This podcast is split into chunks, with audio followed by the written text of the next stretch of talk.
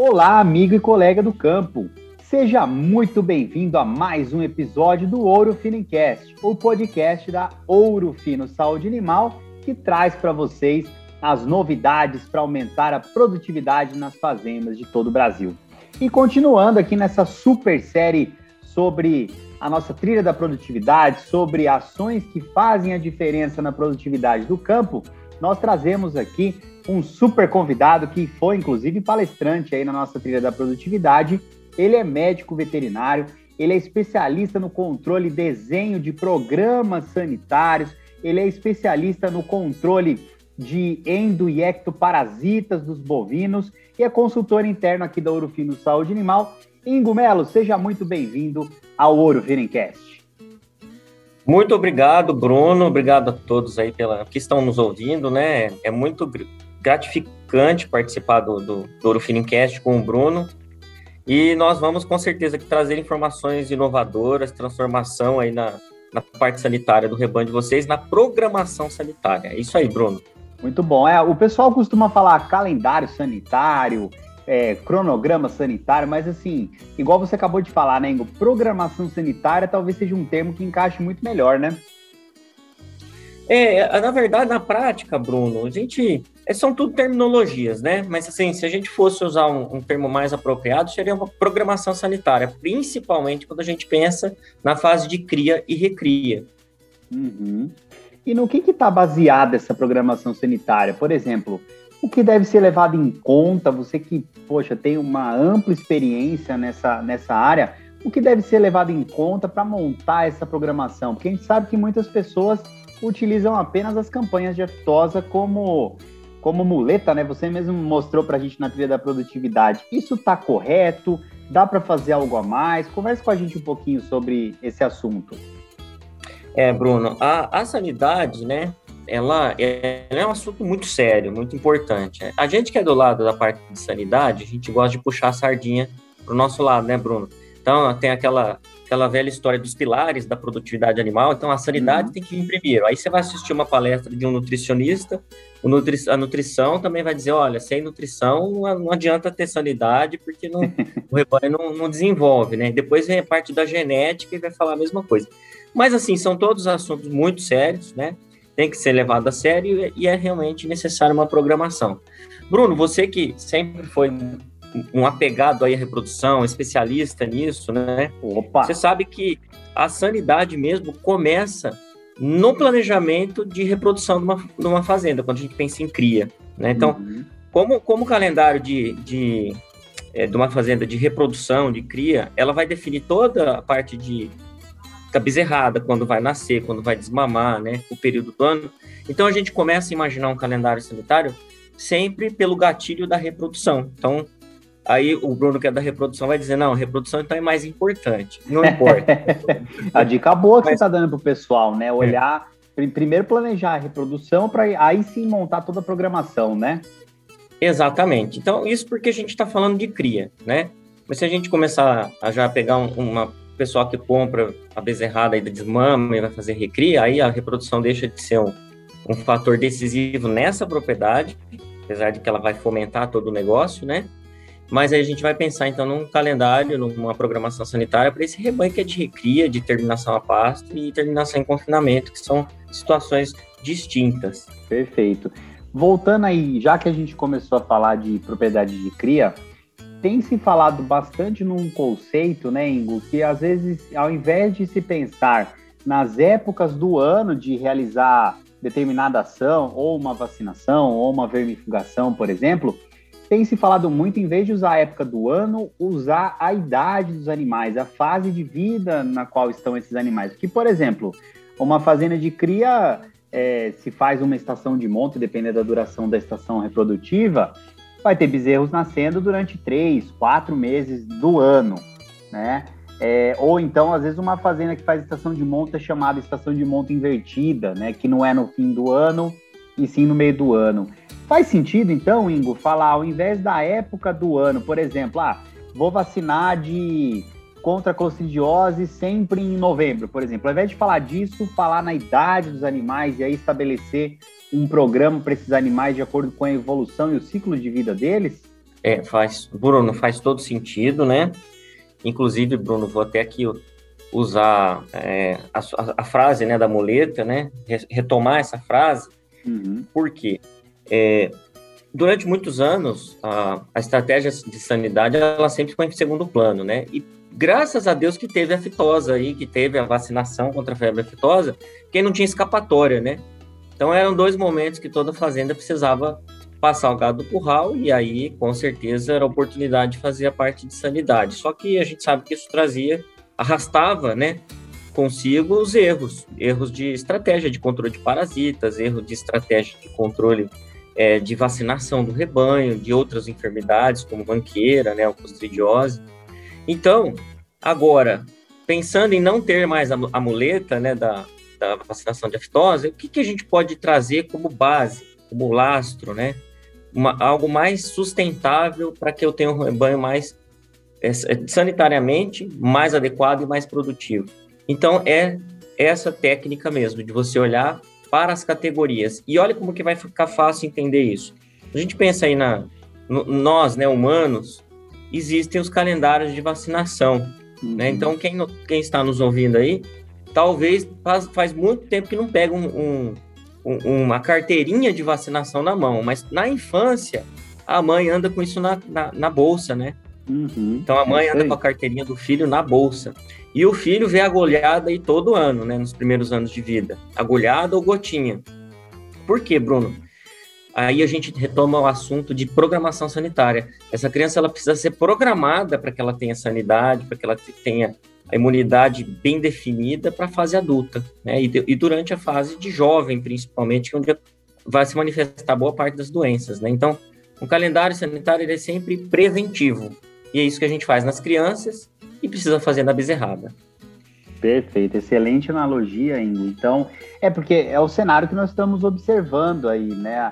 A, tendência, aliás, isso é plano do Ministério da, da, da, da do Ministério da Agricultura, da Pecuária, Abastecimento, é aumentar as zonas livres de aftosa sem vacinação. Então, pelo menos é o que tem no planejamento, é num futuro próximo aí a gente não ter essa necessidade de vacinar o rebanho duas vezes por ano contra a aftosa, né, Ingo? E aí, aí que entra realmente essa questão da programação sanitária para não deixar a peteca cair, né? Bruno, é bem isso, né? Então, nós vamos ter a saída da, da, da, obrigatoriedade da vacina. Já temos em vários estados, no Rio Grande do Sul, Paraná, Santa Catarina, que foi pioneiro.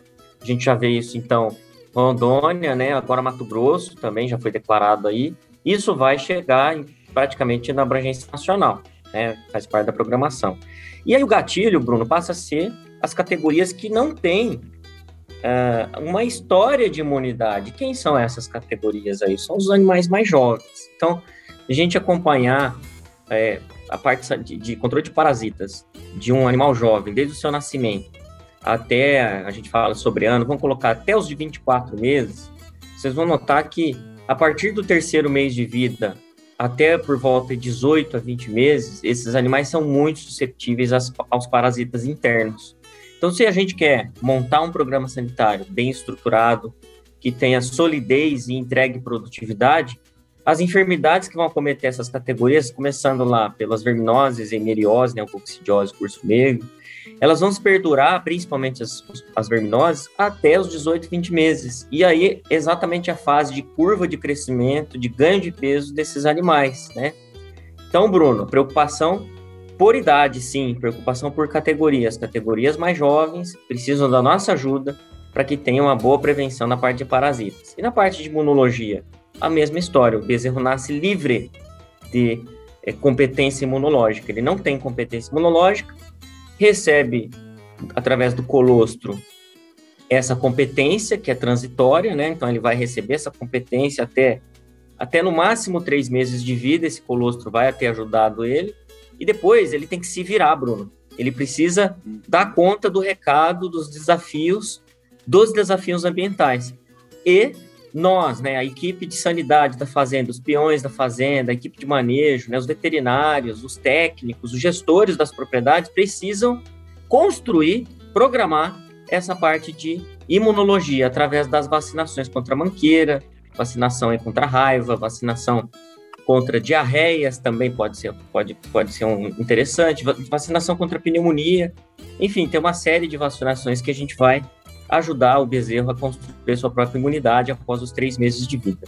E aí, a partir, ainda pensando no corte, a partir da, desse desenvolvimento do, da fase de vida do animal, pensando em recria e, e terminação, vamos pensar no macho por enquanto, daqui a pouco a gente fala das fêmeas aí que vão ser as futuras matrizes, né? Que, em quais, quais fases você acredita que seja muito importante nós entrarmos realmente com um programa de vermifugação ou até de controle de parasitas externos também, como carrapato, como mosca, por exemplo? Quando a gente pensa, então, no controle de, de parasitas internos, Bruno, existem algumas regras, né? Algumas dessas regras ainda, ainda estão sob avaliação constante se elas estão corretas ou não. Chegam a ser teorias, né? Mas uma coisa é clara: é, entrada meio e fim de seca. Isso é clássico, isso está correto, está comprovado. Momento crítico para os parasitas, internos ou externos. E aí, para quem pensa, né, para quem racionaliza muito bem, momento ideal, já que o parasita está fragilizado, para a gente fazer o controle deles e diminuir a carga nos animais. A gente sabe que a carga de ambiente é sempre maior. E como entrada, meio e fim de seca são os momentos adversos para o parasita, então essa carga do animal ela se torna muito é, é muito importante para que a gente ainda prejudique o parasita que está no ambiente, ou seja, controlando os animais, o ambiente controlando através da diversidade de clima, né? A gente consegue diminuir as infestações nas fazendas. Então, isso seria uma, uhum. uma regra que não dá para mudar, controle estratégico de parasitas. E aí vem um monte de teoria aí de 579, é, 5, 8, 11. Isso, isso é válido, a gente pode usar dessas esse, regras esse também. 5, 7, 9, 5 é, seria o mês do ano. Então, por exemplo, 5 o mês é maio, ano. Então, tá. maio, julho e setembro. É, temos aí alguns modelos também, até o Urfino usa esses modelos também. O 5, 8, 11, então maio, agosto e novembro. Então existem essas regrinhas, só que se a gente fosse a fundo em cada micro região do país, o seu clima, nós teríamos um monte de numeração aí para cada região, né, Bruno? Então, o que vale? Substituindo os números dos meses por é, clima, entrada, meio e fim de seca. Isso é controle estratégico, não tem como fugir disso. Toda fazenda tem que fazer. Toda fazenda precisa olhar para o seu clima, precisa olhar lá, acompanhar o pluviômetrozinho, né? É muito comum na propriedade a gente fala quantos milímetros choveu, né? Então, para quem acompanha essa parte de clima seca, usa isso a seu favor usa o clima a seu favor e nós temos soluções incríveis como o Evol, que é para seca, né? Já que o parasita vai estar tá, é, fragilizado, por que não fazer um, o endectocida mais potente aí da veterinária de ação rápida, né? Então, o Evol seria uma boa uma opção, ainda sem entrar muito em questão de produto, né, Bruno? E aí a gente tem os, os, bezerros, né, da fase de cria. Então, a partir dos três meses, esses bezerros começam a ter contagens já de vermes, né, de ovos de vermes nas suas fezes. Começam a ter os primeiros contatos, na maioria do Brasil, com com infestações por carrapato, em algumas regiões até mais cedo, essas infestações. Então, olha que, que casamento bom de informações, né? Controle estratégico e também é, chegar, chegar junto mesmo com a bezerrada, controlando os parasitas para que tenha melhor desenvolvimento, né? Uhum. Então, Bruno, recria, mesma história. Manter essa estratégia de controle e imunização do rebanho, e aí esse animal vai adquirindo, então, vai sendo programado da parte sanitária. Por que não dizer a propriedade também recebe uma programação sanitária, seus ambientes né, menos infestados, com estratégia de controle. E aí a gente tem, para quem termina, para quem faz aí a terminação a pasto, no caso, um, um, rebanho mais saudável, uma propriedade com menores infestações, né? E com imunidade construída, programada. Então, é, essa é a estratégia. É gerar, é gerar imunidade, gerar controle de acordo com as categorias. Perfeito, Ingo. Passando, claro, né, rapidamente não pode deixar de falar pro, pro leite, que é um pouquinho mais complicado, né? Principalmente quando a gente pensa na, nas vacas em lactação, aí no, na carência realmente, nos resíduos, né? Como que o pessoal faz para controlar esses parasitas internos aí no, no gado de leite, de maneira geral mesmo, né? De maneira geral, Bruno, os produtos que são recomendados, né, para categorias lactantes aí, que, com uso de leite, são produtos com eficiência, infelizmente a eficiência é menor, tá? e também a persistência ou residência desses produtos no animal também vai ser menor, por isso daí a carência, né, é, ser, ser menor ou inexistente. Então, para esse time que tem esse desafio pela frente, produzir com qualidade, né, é produzir de maneira sustentável produtos de origem animal, aí, no caso leite, queijos, né, e seus derivados, vai precisar manejar mais vezes esses animais, exatamente pegando essa fragilidade de, desses produtos que a gente vê no mercado. Então, passar mais vezes o, o, o, o carrapaticida, é, aplicar mais vezes o vermífugo para quem, quem faz a, o leite a pasto, né? Ou essas, esse tipo de perfil que tra, trabalha o gado de leite em ambiente mais fechado, com, como composto, ou túnel de vento, né, o freestall mesmo, esse time aí pode ser mais estratégico e trabalhar somente no momento que esses animais vão estar a pasto antes de entrar no sistema fechado. Então, é possível utilização de, de produtos de maior ação, de maior longação, né? E maior potência. E aí, quando ele estiver nesse ambiente controlado, os desafios parasitários também são bem menores. Perfeito. E aí, voltando de novo aqui pro. Vamos voltar um pouquinho aqui a atenção de novo pro gado de corte, que tem aquela máxima que tá, tá caindo por terra, né? Que é a questão do, de controlar o ganho médio diário desses animais. Isso, claro, é, linkado com a programação sanitária desses animais e está caindo por terra aquela questão de que trazer o gado no curral faz perder peso, né, Ingo? Exatamente, né? Temos aí já vários trabalhos, né? Principalmente fazendas mais tecnificadas que acompanham o desempenho do rebanho, né? No famoso GMD, que é o seu indicador se está tudo indo bem ou se a gente precisa melhorar. Então, muitas propriedades hoje trazem o gado para o curral a cada tem fazenda com 15 dias, né, trazendo gado para o curral para avaliar o GMD, tem fazendas com 30 dias, confinamentos que avaliam também, muito estratégico isso. Garantir, né, Bruno? Primeira coisa, bem-estar animal, manejo racional, precisa ser garantido, boas práticas, garantido. Bom, se isso estiver garantido, ótimas oportunidades, então, levar o gado para o curral para avaliar GMD, ótima oportunidade para fazer manejo sanitário, para avaliar rebanho, né? tratar enfermidades, uma, uma frieira, uma, né, uma lesão que o animal possa ter, e fazer vermifugação com mais frequência. Então, excelente observação, Bruno. Trazer gado para o curral não perde peso, não quebra o peso do animal, sendo um manejo bem feito, é oportunidade para maior produtividade, e lógico, com soluções Urfino isso aí vai vir forte. Muito bom. E você falou em produtividade, falou em soluções Urufino, não tem, não tem como deixar de falar aqui sobre o Master LP, né, Ingo? Tem novidade bacana aí com, com o produto? Tem, tem coisa nova para contar para gente? Bruno, Master LP sempre tem novidade. Master Evolve, está sempre com novidade na ponta da língua, né? Bom, algumas considerações sobre essas novidades. Nós temos aí provas de ganho de peso em andamento em todo o Brasil, né? Então, o produto é um sucesso, né? O produto, o volume de vendas assustador, né? Algo incrível mesmo. Isso reflete um, um pouco também do sucesso do produto né, nessa questão de venda, mas principalmente porque ele é eficaz, porque ele protege o rebanho por mais tempo, né? Ele, ele mantém o rebanho limpo, é o produto, Bruno. A novidade está aqui, né? É um produto que entrega maior quantidade de ivermectina em 120 dias. Nós temos aí no mercado, isso é um trabalho recente aí nosso da Urufino, esse acompanhamento das curvas plasmáticas, né? Um nome, um nome estranho aí, mas que mostra a quantidade de produto que é disponibilizada após a verificação.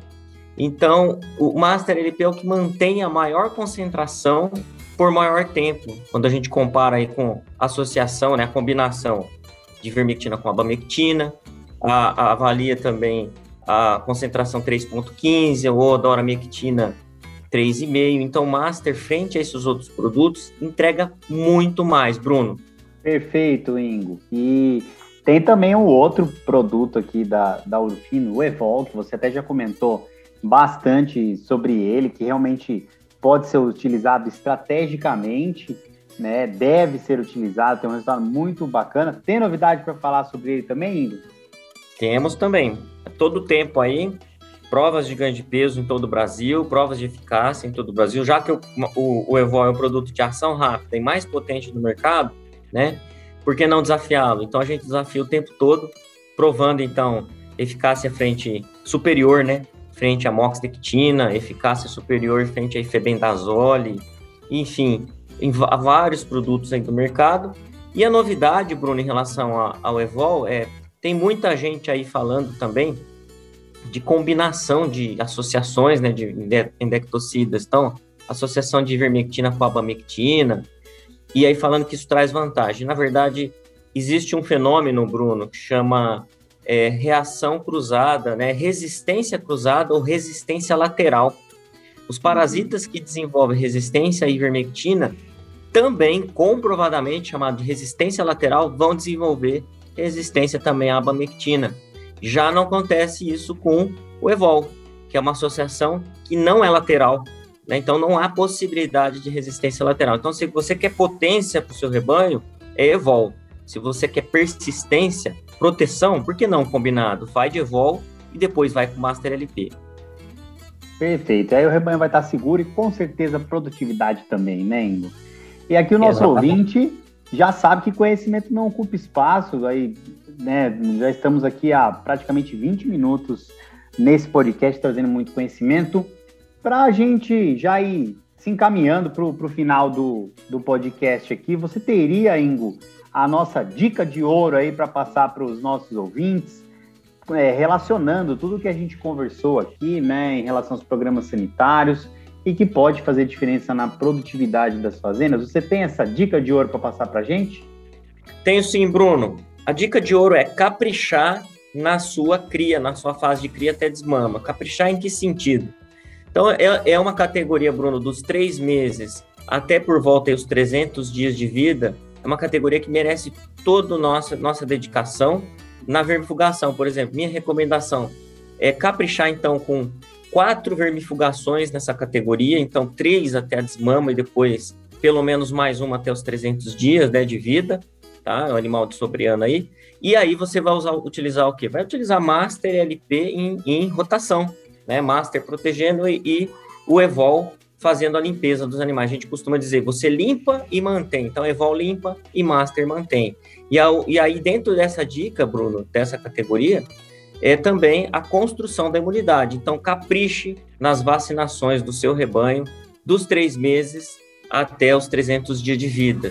É, respeite, então, primeira dose, dose reforço, né? Então, até a desmama, pelo menos três vermifugações contra costridioses, você vai ter um rebanho extremamente saudável. E o Bruno, não posso deixar de falar, né? Para um, uma bezerrada chegar aos, até os três meses sadia, a gente precisa então também focar na, nas matrizes, né, Bruno? É As matrizes aí. precisam estar limpas. Então, vou deixar mais uma dica, Bruno. Matriz limpa, matriz produtiva, né? Matriz que vai permitir que o bezerro nasça num ambiente limpo também, ela precisa estar vermifugada e vacinada. Ouro Fino tem a Supravac 10, então, para proteger período de gestação. É e depois essa essa matriz vai deixar o quê? Um colostro também muito forte para esse bezerro, esse bezerro mamando colostro ele fica protegido por três meses e essa matriz vermifugada deixa um pasto muito mais limpo. Aí é, é certeza de sucesso, Brunão. Perfeito, a dica excelente, hein? Ainda falou das Pravac 10, né? a vacina reprodutiva contra as doenças reprodutivas e respiratórias aí que pode ser utilizada, aliás, deve ser utilizada nesse programa, nessa programação sanitária aí que o Ingo tanto comentou.